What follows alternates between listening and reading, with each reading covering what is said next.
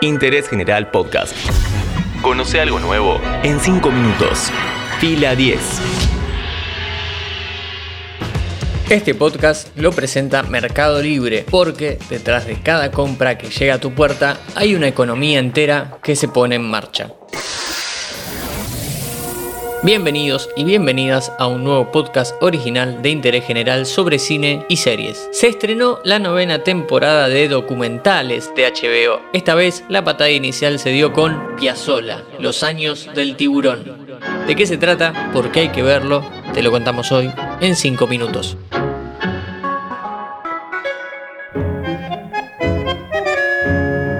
Los años del tiburón es un largometraje documental estrenado en el año 2018 dirigido por Daniel Rosenfeld. Cuenta la vida del músico de tango marplatense Astor Piazzolla. Es un documental sin entrevistas, con algunas participaciones de su hijo, y narrado por una serie de entrevistas realizadas por la hija y biógrafa del compositor, Diana, quien falleció en el año 2009.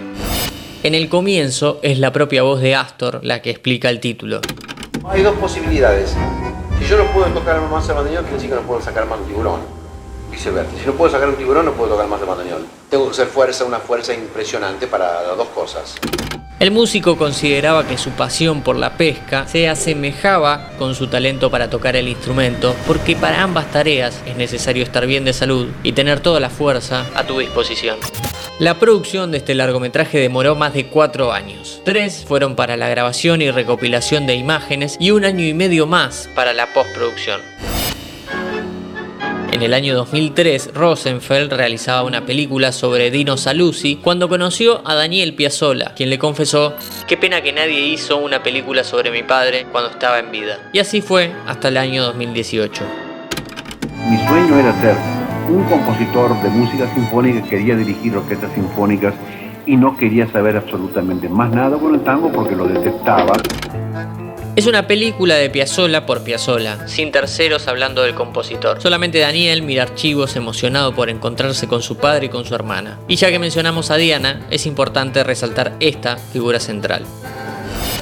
Astor creía que las biografías eran para los muertos y él estaba vivo, pero en un momento le picó el bichito y llamó a su hija, quien estaba exiliada en México, trabajando para Televisa. Se juntaron, después de mucho tiempo distanciados, y empezaron a grabar una serie de entrevistas en donde el genio contó parte de su vida.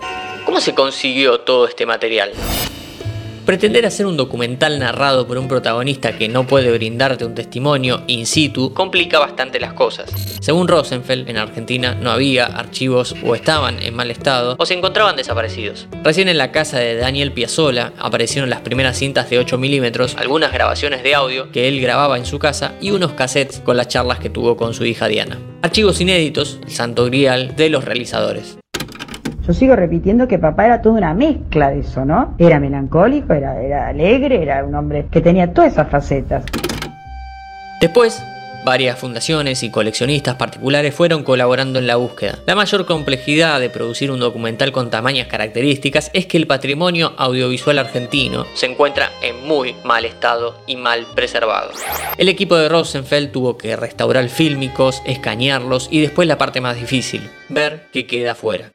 Antes que te pongas a buscar los discos de Piazzola para comprar, te recordamos que este podcast es presentado por Mercado Libre, porque detrás de cada compra que llega a tu puerta hay una economía entera que se pone en marcha. Este es un documental que tenés que ver por su calidad y para descubrir o recordar a el personaje en cuestión. Quizás escuchaste hablar sobre un tal Astor Piazzolla, pero no su voz contando cómo de noche se ponía a llorar en la pensión donde vivía a los 17 años. Puedes haber oído a Dios Nonino, pero no la pelea que tuvo con un periodista de Radio Mitre, quien criticaba al octeto de Buenos Aires. ¿Qué pasó conmigo,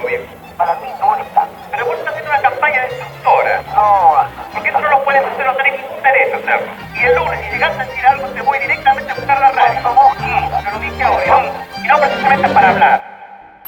Podés saber que era un genio, pero no que Carlos Gardel le dijo que tocaba bien el bandoneón cuando apenas era un niño.